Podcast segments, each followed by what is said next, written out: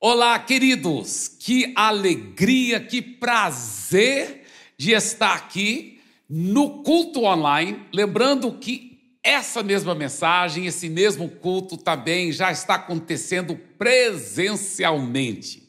Estou muito emocionado sobre isso.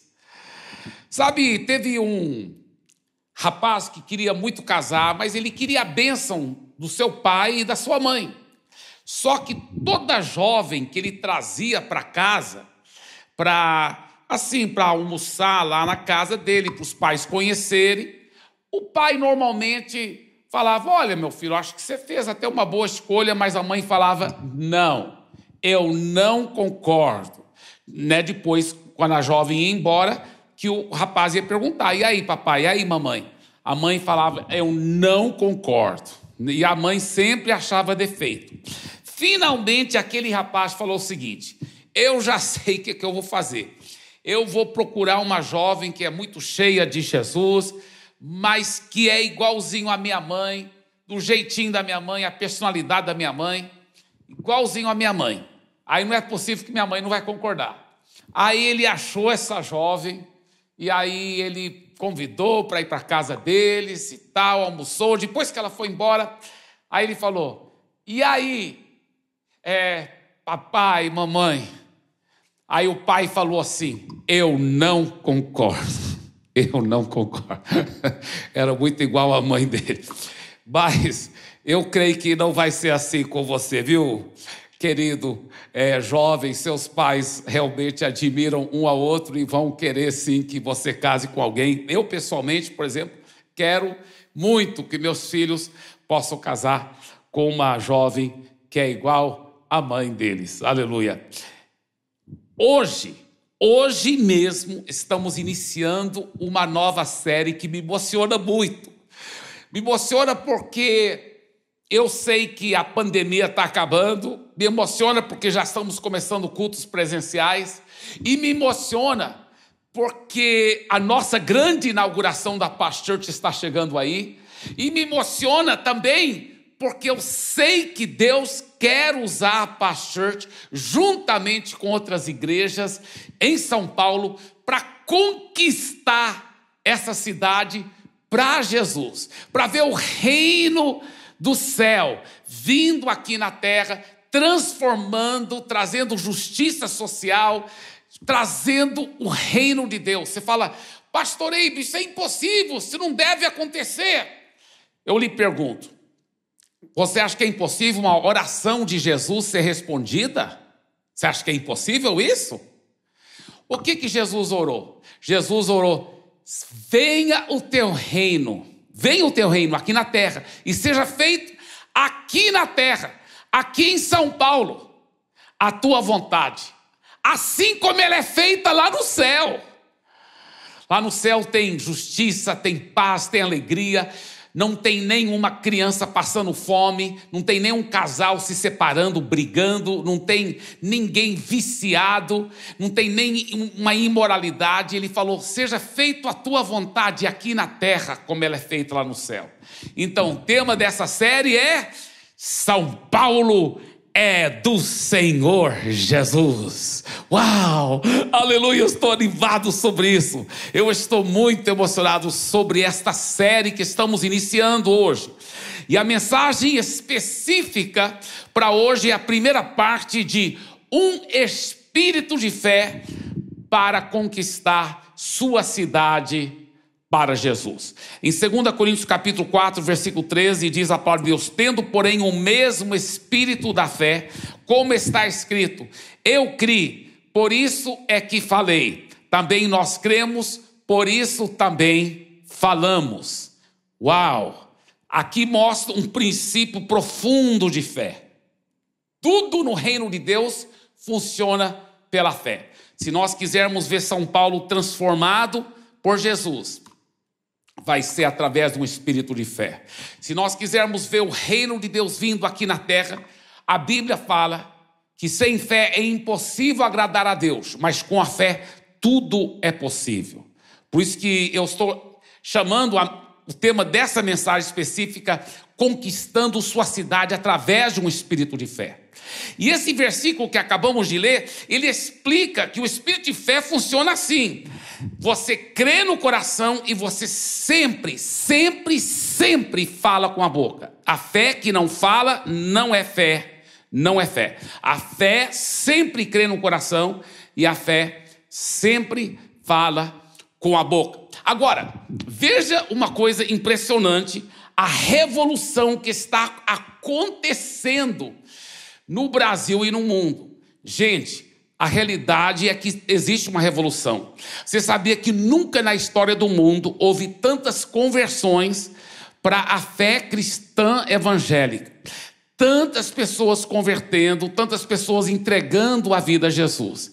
Mas essa revolução da conversão de muitas pessoas entregando a vida a Jesus, se chamando de evangélicos, isso já vem há algum tempo acontecendo no Brasil. Só que acontece que dentro dessa evolução existe uma revolução mais poderosa ainda que é, é uma nova raça de evangélicos, é uma nova raça de, de, de, evangélicos que realmente estão colocando em prática os princípios da palavra de Deus, estão aprendendo os princípios do discipulado. É uma revolução do discipulado, porque Jesus nunca mandou ir de fazer convertidos. É, é, muito mais do que só a pessoa converter. É ela seguir Jesus e e, e, ser tão cheia do Espírito Santo que tudo muda na vida dela. Traz vergonha, eu, eu digo, com muita vergonha e com muita tristeza, que muitos que se chamam de evangélicos têm agido até pior do que muitos que não se chamam de evangélicos. Isso é uma, uma vergonha muito grande para nós. Mas eu lhe garanto que isso não é o que a palavra de Deus ensina. O que a palavra de Deus ensina é que se eu tenho um compromisso com Jesus de verdade, minha vida vai mudar, minha vida deve mudar, e ela vai mudar, minha família vai mudar. Mas isso é através do discipulado profundo. E esse discipulado profundo, essa conquista transformadora do Espírito Santo, é através do Espírito de fé. É através do Espírito de fé. Agora, Jesus disse: Ide, fazei discípulos de todas as nações. Então ele não disse, olha, tenta fazer, se você não, não, não, não, não deu certo, então tudo bem. Não. A palavra de Deus mostra que nesses últimos dias, antes de Jesus voltar, a terra toda será cheia da glória de Deus. E o reino de Deus virá sobre a terra mesmo. A terra toda será cheia da glória de Deus, como as águas cobrem o mar. Nós vamos sim fazer discípulos, não só convertidos discípulos de todas as nações, pessoas realmente compromissadas com Jesus, com suas vidas e famílias transformadas. Agora, veja esse salmo que, por sinal, é o salmo mais citado no Novo Testamento, Salmo 110, versículo 1, que diz o seguinte: Disse o Senhor ao meu Senhor. Olha só, interessante. Disse o Senhor ao meu Senhor. Então é o Pai, Deus o Pai falando com Deus o Filho, Jesus. Disse o Senhor ao meu Senhor: Assenta-te à minha direita, até que eu ponha os teus inimigos debaixo dos teus pés. Agora, escuta bem, veja bem aqui, muito interessante isso aqui. Então, essa. Essa, essa, essa cadeira aqui mais alta, esse tamborete mais alto, representa no céu. Quando Jesus morreu pelos nossos pecados, ressuscitou, venceu todo o mal, e ele foi assunto aos céus. Ao chegar lá nos céus, a Bíblia diz que o Pai disse para Jesus: Senta aqui à minha direita, até que todos os seus inimigos sejam feitos por estrado dos seus pés. Em outras palavras, olha aqui para os meus pés. Todos os inimigos vão estar debaixo dos pés de Jesus, tá? Todos os inimigos. Muito bem. Agora, Olha esse outro versículo aqui, Hebreus 2:8. Ora, ao lhe sujeitar todas as coisas, nada deixou fora do seu domínio. Então, legalmente, todas as coisas no céu, na terra, debaixo da terra, tudo, o universo todo agora está sujeito debaixo dos pés de Jesus. Só que olha o que ele diz em Hebreus 2:8. Neste momento, porém, ainda não vemos todas as coisas a ele sujeitas. Olha só.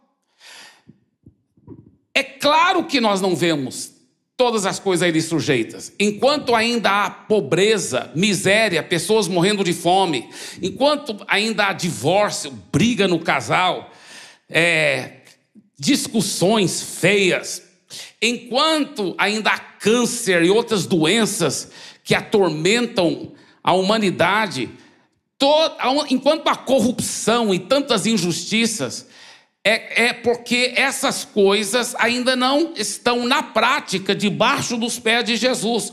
Porque se todas essas obras malignas, de pecado, de vício, de, de injustiça, de corrupção, tivesse debaixo dos pés de Jesus, então o céu, o, o céu estaria aqui na terra. E a terra seria igual o céu. A terra seria uma cópia do céu porque todas as coisas estariam sujeitas a Jesus e seguindo Jesus, então Jesus estaria, não teria nenhuma pessoa. Olha, se todas as coisas na prática tivessem passo os pés de Jesus, não teria nenhuma pessoa que ainda não entregou a vida para Jesus. Não teria nenhum casamento não legal. Não teria nenhum relacionamento entre pai e filho não legal. Uau, já pensou numa coisa dessa? Então, o próprio autor de Hebreus diz o seguinte: é, nesse momento, nós ainda não vemos todas as coisas a ele sujeitas. Agora, em Hebreus, ele ainda diz o seguinte: Jesus, porém, tendo oferecido para sempre um único sacrifício pelos pecados, assentou-se à direita de Deus, aguardando, aguardando daí em diante, até que os seus inimigos sejam postos por estrada dos seus pés. Então, aonde está Jesus agora? Ele está em todo lugar ao mesmo tempo, porque ele é onipresente.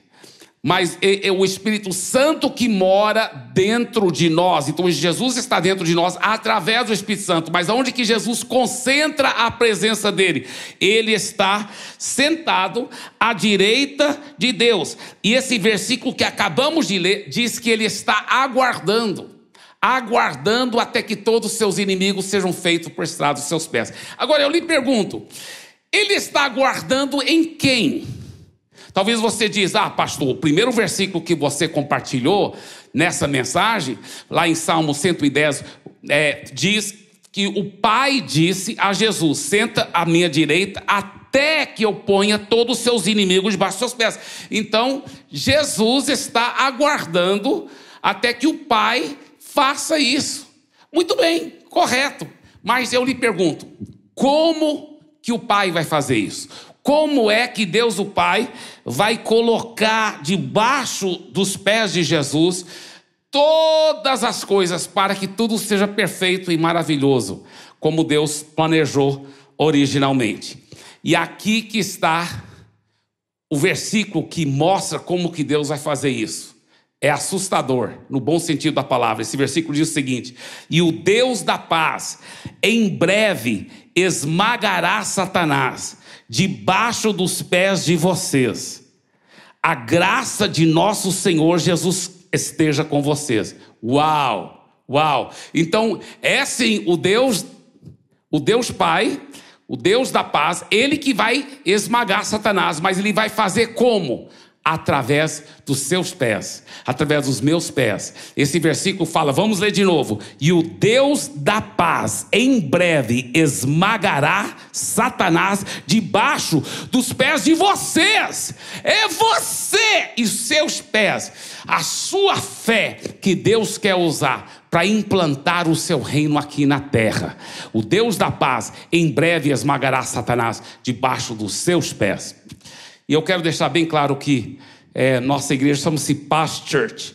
Né? Então não é mas quando fala que o Deus da paz, não é só o Deus da, da paz church, é o Deus de muitas outras boas igrejas que pregam a palavra de Deus também, que são nossos irmãos e irmãs, lá no céu e aqui na terra mesmo, quando Jesus vem reinar, uma das primeiras coisas que ele vai fazer é tirar as placas da igreja, não vai ter placa, amém? E, nós somos um só povo, todos que amam e, servem a Jesus de coração, nós somos irmãos e irmãs, e nós vamos ver o reino de Deus é, realmente dominar sobre toda a face da terra para a glória de Jesus. Agora, é, muito bem, então Jesus está lá no céu, aguardando, ele está sentado lá no céu, aguardando todos os seus inimigos ser feitos por estado dos seus pés, não é verdade? Mas o que, que a igreja em grande parte tem feito? Olha o que a igreja em grande parte tem feito, gente, interessante. Nós temos estado aqui na terra, nós temos estado aqui na terra, e nós temos muitas vezes falado assim: nós estamos sentados aqui na terra, né? Jesus está sentado lá no céu esperando todos os seus inimigos ser feito o estrado dos seus pés. E a Bíblia fala que Deus vai fazer isso através de nós. Mas a gente não sabendo como exercer nossa autoridade, como aplicar nossa fé e como cooperar com Deus para esmagar Satanás, a gente fica falando: ai meu Deus, a coisa está ruim aqui na terra, ou o diabo está atacando, está piorando. Jesus, volta logo, Jesus, volta, Jesus, volta, ai meu Deus. E, e, e muitos cristãos foram ensinados, sabe o que, que eles foram ensinados? Eles foram ensinados que é, que no fim as coisas vão ficar piorando, piorando. E antes, antes de todo mundo desviar, aí Jesus vai voltar, mas vai ficar piorando, vai ficar piorando, porque o amor de muitos esfriarão. Desde pequeno já ouvi esse versículo tantas vezes. Deixa eu te falar, esses versículos já foram todos cumpridos. Todos os versículos negativos sobre a igreja de Jesus já foram cumpridos, já foram cumpridos. Todas essas profecias foram cumpridas. Ainda não foram cumpridas as profecias positivas que fala que eu em, nos últimos dias eu derramarei meu espírito sobre toda a carne, toda a terra será cheia da minha glória, assim como as águas cobrem o mar. Todo joelho dobrará e toda língua confessará que Jesus Cristo é o Senhor. Os reinos desse mundo se tornarão o reino do nosso Senhor Jesus e tantas outras profecias assim, meu irmão. A Bíblia está cheia de profecias positivas, como a igreja de Jesus vai vai marchar triunfantemente e conquistar. Então, é, a, mas olha como está, olha o dilema, olha o dilema.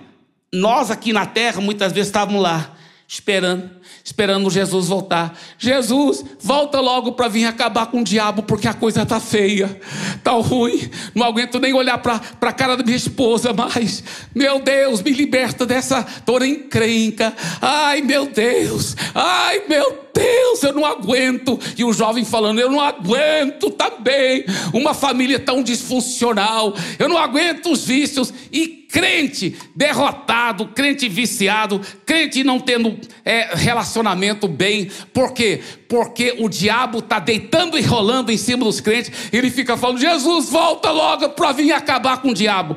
E ele está esperando Jesus voltar. Só que Jesus está lá no céu, também esperando. Esperando em quem? Esperando na igreja. E Jesus está lá sentado no céu e falando: peraí, igreja, por que, que vocês ficam me esperando? Eu que estou esperando vocês. É o Deus da paz, em breve esmagará Satanás debaixo dos seus pés. Depois que vocês fizerem a obra de evangelizar a terra e de ganhar a terra para mim, aí eu vou poder voltar. Mas é por isso que não voltou ainda, porque um fica só esperando no outro, aí ele não volta nunca. Mas deixa, deixa, deixa eu te falar uma coisa. Ele está certo, nós que estamos errados, você está entendendo? Porque nós que não temos é, é, é, feito o nosso trabalho, mas essa nova raça que Deus está levantando é diferente. É uma nova raça proativa que está deliberadamente, realmente pondo o maligno debaixo dos pés e implantando o reino de Deus. Deixa eu te mostrar uma coisa aqui, alguns segredos. Olha o que a Bíblia fala em 2 Pedro capítulo 3, versículo 9, não retarda o Senhor a sua promessa, ou seja, ele não está demorando. Ele não está demorando para voltar, pelo contrário, ele é longânimo para convosco, não querendo que nenhum pereça, senão que todos cheguem ao arrependimento. Falo que a única razão que Jesus não voltou ainda é porque ele quer que o mundo todo seja salvo primeiro. Ele quer que a igreja faça o seu trabalho. Pastor, quer dizer que todo mundo vai ser salvo? Eu não, eu não disse isso, mas é que é o que Deus quer, é isso. A Bíblia está escrito aqui em preto e branco, não querendo que nenhum, nenhum, nenhum pereça, senão que todos, todos, todos cheguem ao arrependimento. É isso que Deus quer. E é isso que ele queria que acontecesse antes dele voltar. Entendeu? Por isso, nesse mesmo texto, mais adiante, três versículos, no versículo 12, ele diz que nós, como igreja, devemos não só esperar a volta de Jesus, ele diz: nós devemos esperar e apressar. Olha como está escrito: esperando e apressando a vinda do dia de Deus. Como que eu posso apressar a volta dele? Bem, se a razão que ele não quer, que ele não quer voltar ainda, porque ele queria que todos fossem salvos, como que eu posso apressar a volta dele? Não tem que ser um cientista nuclear para entender que a, a, maneira que eu vou apressar a volta dele é me unindo em fé com ele, dominando todo o mal pelo nome de Jesus e pelas armas da luz e pelo amor e pela fé, vendo toda a nossa cidade conquistada por Jesus, todo o Brasil e todo o mundo conquistado por Jesus. Amém? Então, Vamos, número um, comece com a sua família. Comece ganhando o mundo todo para Jesus, ganhando primeiro a sua família para Jesus. Agora, não use isso como desculpa, ah, não vou evangelizar ninguém porque a minha família ainda não converteu. Não, não. Enquanto você vai aplicando muita fé, para ganhar sua família para Jesus, enquanto você vai fazendo a sua parte, que eu vou te mostrar aqui, você também vai evangelizando outras pessoas. É claro. Olha, seja um exemplo. 1 Coríntios capítulo 10, versículo 33 diz: Assim como também eu, apóstolo Paulo que está falando aqui, eu procuro em tudo ser agradável a todos, não buscando o meu próprio interesse, mas o de muitos, para que sejam salvos. Gente, Paulo está dizendo: eu procuro ser agradável para com as pessoas, para que elas sejam salvas. Eu lhe pergunto: você é uma pessoa agradável? Você é uma pessoa verdadeiramente agradável lá no seu trabalho? Você é uma pessoa verdadeiramente agradável lá na universidade onde você estuda, e na sua casa você é uma pessoa agradável, agradável. Às vezes seu pai, sua mãe diz: Ah, eu, eu, eu não quero é, é, é, in, entregar minha vida a Jesus como meu filho fica pegando meu pé para fazer, porque olha a vida dele, não mudou em nada. Muito pelo contrário. Ele agora está mais rebelde do que antes, não me obedece. Que vergonha, que vergonha. Como que você vai ganhar seu pai e sua mãe por Jesus, meu jovem? Desse jeito? Não é assim. Procura ser agradável. Aquela jovem que, em vez de estar ajudando a mãe na cozinha, fazendo, sendo uma pessoa exemplar, cheia de Jesus, cheia do Espírito Santo, não, fica só lá na internet o dia todo e, e até responde de uma forma feia para com a mãe. Meu Deus, você acha que é assim que você vai ganhar sua mãe para Jesus? Nunca, nunca. E você, pais, é, você tira tempo para sentar, para conversar, olhar bem nos olhos dos seus filhos e mostrar o amor verdadeiro. Você quer ganhar seus filhos por Jesus? Tira tempo de qualidade. Olhe nos olhos, converse, conheça o coração deles. Conheça o coração deles. E seja exemplo. Seja exemplo, que o seu filho possa dizer: Poxa, eu quero ser muito igual ao meu pai, um cara de caráter, um cara, um cara amoroso, agradável, mas um cara sério, um cara que é um líder de verdade. Viu, mamãe? Que a sua filha possa dizer: Eu quero ser igual à minha mãe. Ela não é toda neurostrênica, né? Eu, eu, eu invento as palavras quando eu não conheço bem as outras. eu não quero ser igual minha mãe, ela é tudo neurostrênica, nervosa, ela grita, ela chama atenção, ela perde a paciência, ela fica tudo é, é, é, é semi-endemoniada. eu não quero ser como minha mãe. Né? Eu, eu, eu, eu, então, se você quer ganhar sua filha para Jesus, mamãe, ah, Procura ser agradável, procura ser uma mulher exemplar, cheia de Jesus, cheia de amor. Procure ser coerente com a sua fé. Não fala uma coisa pregando para sua filha, tem que seguir Jesus, tem que ir para a igreja, mas você é uma pessoa que, que, que, que, que não trata com amor, que, que é dura, que, que, que, que não tem interesse de fato, de verdade, de ver transformação acontecendo. Então, não seja assim. Veja bem, isso é um grande segredo. Segundo grande segredo, seja amoroso e corajoso com os amigos. É? A pessoa agora entregou a vida para Jesus. Né? Ela entregou a vida para Jesus. E, e, e, agora você encontra de repente com seus amigos. Né? Eu já fiquei sabendo de pessoas que falaram: não, depois que eu entreguei minha vida a Jesus, eu fui ensinado pela igreja que era para me afastar daqueles amigos. Não, não e não. Você que deve influenciar os seus amigos para Jesus, mas quem vai falar do amor de Jesus para eles tem que ser alguém que é amigo deles. Então, eles estão lá na bebida, talvez num barzinho. Você vai dar um abraço neles. Não é que você vai participar de qualquer coisa pecaminosa que eles estão fazendo, mas você vai falar com muito amor, com muito carinho, com muito jeito. Você vai demonstrar o amor. E você vai ser corajoso, corajoso para falar de Jesus.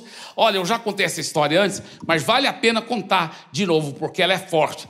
É, lá em Santarém, eu estava pastoreando quando chegou um irmão para mim e falou assim: Pastor, eu sou novo convertido, eu já estou ganhando muita gente para Jesus, estou levando para a célula, né, que nós chamamos agora Life Group, estou levando para o Life Group as pessoas e para os cultos, elas gostam dos cultos, né, claro, com um pastor bonito desse, elas gostam dos cultos, pastor, elas gostam da nossa igreja e, e o mais importante, a, a vida delas está sendo transformada, a família família dela está sendo transformada.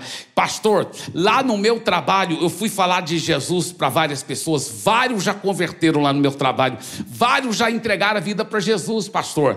Mas eu fui falar para alguns lá no meu trabalho sobre Jesus, e aí alguns responderam assim: Ah, é, é, é, é eu, eu já sou crente, eu já entreguei minha vida a Jesus. E ele falou assim: peraí, é, você agora que entregou a vida a Jesus? Faz quanto tempo? Não, né? Já faz é, muito tempo, já faz vários anos. O quê? Vários anos que está seguindo Jesus e eu trabalhando aqui no emprego ao seu lado, e todos esses anos você nunca falou de Jesus para mim e você tinha a solução para os problemas. Minha vida poderia ter sido transformada. Por que, que você nunca falou de Jesus para mim? Falou, ah, porque eu, eu não sabia se você ia querer, né? E tal e tal. Mas pelo menos você tinha que ter falado para saber se eu ia querer ou não. Porque eu, eu, eu, eu queria ter entregue minha vida a Jesus há muitos anos atrás. Minha vida poderia ter sido transformada, meu casamento poderia ter sido transformado, minha família poderia ter sido transformada. Eu até, quando esse irmão foi me contando esse testemunho lá em Santarém, eu até perguntei para ele: Mas me diga uma coisa, essas pessoas são membros, são crentes da nossa igreja? Ele falou: Não, é de alguma outra igreja. Ai, que alívio. Eu não queria ter ovelha assim, que não fala de Jesus para as outras pessoas, que não tem coragem, que não tem um amor para falar de Jesus para as outras pessoas, sabe? Isso é muito, muito, muito importante. E eu quero ainda encerrar dizendo algo muito forte e poderoso. Libere um espírito de fé. Se você quer conquistar sua cidade para Jesus, comece com a sua família Seja amoroso e corajoso com os seus amigos, mas também libere um espírito de fé. E deixa eu falar uma coisa: é, domingo que vem eu estou fazendo uma parte 2 dessa mensagem, viu? Nós vamos aprofundar muito mais, vai ser muito emocionante. Mas um dos grandes segredos para você poder é, cooperar com Deus, para realmente colocar todas as obras malignas debaixo dos pés, foi Deus que disse, olha que profecia, Romanos 16, 20, e o Deus da paz em breve esmagará Satanás debaixo dos seus pés. Debaixo dos seus pés. Mostra meus pés aí na tela. Aleluia. Olha, debaixo dos seus pés. Dos seus pés, toda obra maligna vai ficar debaixo dos seus pés. Aleluia. Que coisa fantástica, que coisa poderosa. Toda obra do mal. Isso é forte demais.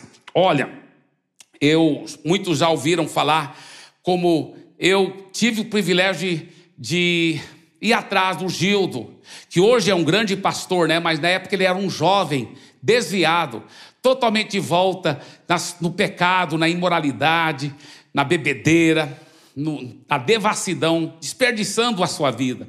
E eu fui atrás e insisti, fiquei insistindo até que ele realmente é, voltou a Jesus e hoje é um grande pastor, é pastor da Paz Church de Campo Grande, Mato Grosso do Sul. Mas muitos não sabem que é, eu trabalhei primeiro com os jovens da nossa igreja, porque Gildo era um jovem da nossa igreja. E os jovens tinham uma cultura de rejeição. Quando alguém desviava assim, falava: ah, esse cara não quer nada. E começavam a falar mal e aí que o jovem era difícil até voltar para Jesus, porque estava numa cultura de, de, de desprezo. Isso não é cultura do reino de Deus. Cultura do reino de Deus é amor, é perdão, é sempre dar uma nova chance. E eu falei para os jovens: isso está errado vocês ficarem falando assim, Gildo não quer nada, Gildo não está levando a sério, ele já desviou tantas vezes e não quer nada com Deus, ele já teve tantas chances. Não, para de falar besteira, é assim que o diabo quer que, que a gente fale. Quantos de nós já tivemos que ter a segunda, a terceira, a quarta, a quinta, a sexta, a sétima, a oitava chance, gente? Gente do céu! Então, só fale palavras de fé sobre o Gildo, nunca mais fale palavras negativas sobre o Gildo. Diga Filipenses capítulo 1, versículo 6, Filipenses 1, 6. E aquele, eu estou bem certo que aquele que começou uma boa obra em você, ele começou uma boa obra em você, ele há de completá-la até o dia de Cristo Jesus. Diga palavras de fé desse jeito, diga sempre palavras de fé. E, e, os jovens falaram: é verdade, pastor, nós vamos fazer isso. E a cultura da nossa igreja foi mudando. E o Gildo voltou, e tudo mudou. Mas hoje não é só o Gildo que volta. Tantas pessoas desigrejadas, desviadas, estão voltando a Jesus, porque tem uma cultura de amor, de fé, um espírito de fé, um espírito de fé. Eu é, sempre tenho contado aquela história do, do daquele mot, motociclista, né? Daquele, daquela gangue infernal, Hells Angels. Eu acho que vale a pena contar de novo. É, o, esse cara, ele. É, Hells Angels é uma gangue de é, motociclistas lá nos Estados Unidos que eles, é, infelizmente, muitas vezes, lá nos Estados Unidos, pelo menos, eles se envolvem em crime organizado, em tráfico de drogas, muita imoralidade. E esse cara era um, um motoqueiro deles. É, ou seja, ele era, ele era um membro desse clube, né? E eles costumam usar uma jaqueta de couro preto e aqui atrás está escrito Hells Angels, com uma caveira aqui no meio e aqui Hells Angels. E Hells Angels significa em português anjos do inferno, né? E, e a mãe dele, ela ela orou por tantos anos e ela pegava no pé dele e ela evangelizava e ela colocava versículos dentro da gaveta dele no meio das cuecas e ela ficava pegando no pé dele para ele é, ir, para a igreja. E quando ele chegava às 5 horas da manhã ela ainda estava lá orando, chorando e dizendo meu filho, eu tinha certeza que eu ia receber um telefonema da polícia dizendo que acharam o seu corpo. Meu filho, eu estou ficando nervosa demais. Meu filho, estou com medo que você vai morrer qualquer momento desse. Mas aí a mãe aprendeu os princípios de fé. A Bíblia fala em Atos 16, 31, crê no Senhor Jesus e será salvo tu e a tua casa. A Bíblia não diz, mendigue do Senhor Jesus e será salvo tu e a tua casa. A Bíblia diz, crê crê no Senhor Jesus. E ela começou a crer de verdade. Ela aprendeu esses princípios de fé. Ela aprendeu que uma vez que você ora, você deve crer que Deus está te ouvindo e começar a agradecer a Deus. Então ela orava e declarava a salvação e ela ia dormir. E ele estranhava, ele chegava de noite. Ela não estava acordada, estava dormindo, e de dia ela ficava só cantando, agradecendo a Deus que ele estava estava salvo já. Obrigado, Senhor, porque meu filho está salvo, já vejo ele salvo. Só que ele tinha aquele cabelão bem comprido e aquela barba bem comprida, e, e ela era muito tradicional, né? Muito conservadora. E ela falava: Senhor, quando eu fico te agradecendo que eu já vejo ele salvo, transformado, um homem de Deus, aí eu vejo aquela barba comprida, aquele cabelo comprido, e é difícil eu imaginar ele um grande homem de Deus. Deus falou para ela: Não, minha filha, porque ele vai ser como Moisés da Bíblia.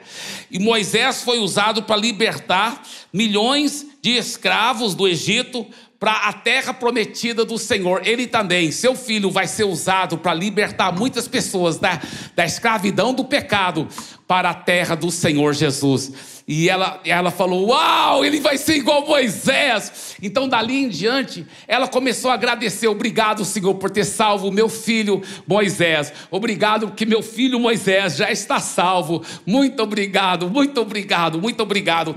E, e ele chegava em casa, ela falava: Moisés! E ali abraçava. Ela, ele achava estranho: Mãe, por que a senhora está me chamando de Moisés? Porque Deus já me disse que você, pela fé, vai ser um grande homem de Deus, já é um grande homem de Deus, e que você vai ser igual Moisés da Bíblia. Ele falou: Mãe, eu não sou grande homem de Deus, coisa nenhuma. Mãe, eu sou um anjo do inferno, olha aqui, e pare de me chamar Moisés. Ela falava: Você que está enganado, meu filho, eu já sei pela fé que você já é um homem de Deus. E ela ficava chamando ele de Moisés. E ela parou de pegar no pé dele e parou de convidá-lo para ir para a igreja. E ficava só cantando e agradecendo. Depois que ela começou a aplicar esse tipo de fé, passou pouco tempo pouco tempo. Olha como ela liberou as mãos de Deus para operar na vida do filho dela, quando ela liberou a fé. É a fé que vai fazer a diferença. E aí, eu vi ele contando esse testemunho. Isso é uma história verdadeira. Isso não é antes da época do celular, né? E ele estava sendo perseguido por uma outra gangue que queria matá-lo. E deu um medo santo de morrer e ir para o inferno de sofrer eternamente no inferno. Deu um medo santo nele. Ele achou uma cabine telefônica, não tinha celular ainda naquela época, tinha aquelas cabines telefônicas lá nos Estados Unidos, né? Ele achou uma cabine telefônica, ligou a cobrar para a mãe dele, a mãe falou: Alô? Ele disse: Mãe, ela disse: Oi, Moisés. Ele falou: Mãe, mãe, é sério, mãe, mãe, eles estão querendo me matar. Mãe, o que, que eu faço? Ela disse: Eles não vão te matar, Moisés. Deus já me disse que você é um grande homem de Deus. Ele falou: mas, mãe, mãe, eu estou com medo de morrer, mãe. Eu estou com medo de ir para o inferno, mãe. O que, que eu faço, mãe? Ela disse: entrega a vida para Jesus, Moisés. Ele falou: tudo bem, mãe, tudo bem, eu quero entregar minha vida a Jesus. Como que eu entrego minha vida para Jesus? Ela falou: repita essa oração, Moisés. E ele repetiu a oração no telefone e ele entregou a vida para Jesus. Aí, aí ele disse: Amém, mãe. E agora o que, que eu faço? Ela falou: Vem para casa. Ele perguntou: Mas eles não vão me pegar, não, mãe? Não vão me matar?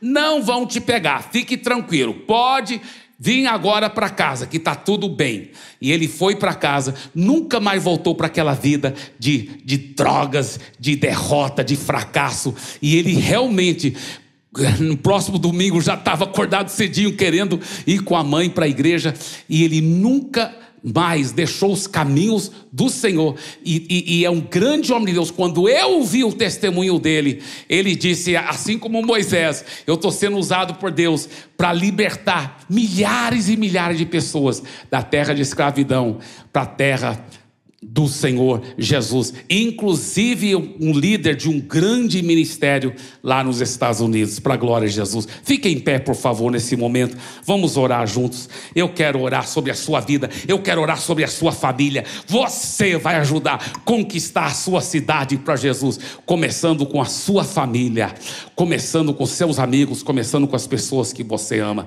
Ore agora comigo. Repita essas palavras em fé. Diga: Senhor Jesus eu entrego minha vida ao Senhor. Eu te recebo como meu Senhor e Salvador. E eu declaro: minha vida nunca mais será a mesma. Continue repetindo, diga: eu tomo posse da salvação para toda a minha família. Em nome de Jesus. Amém. E amém, amém. Agora, bem aqui na tela, você vai ver o link, né? Pode entrar pelo link mesmo, ou pode entrar pelo próprio QR Code. O QR Code, você coloca seu celular, aí lá vai ter as opções.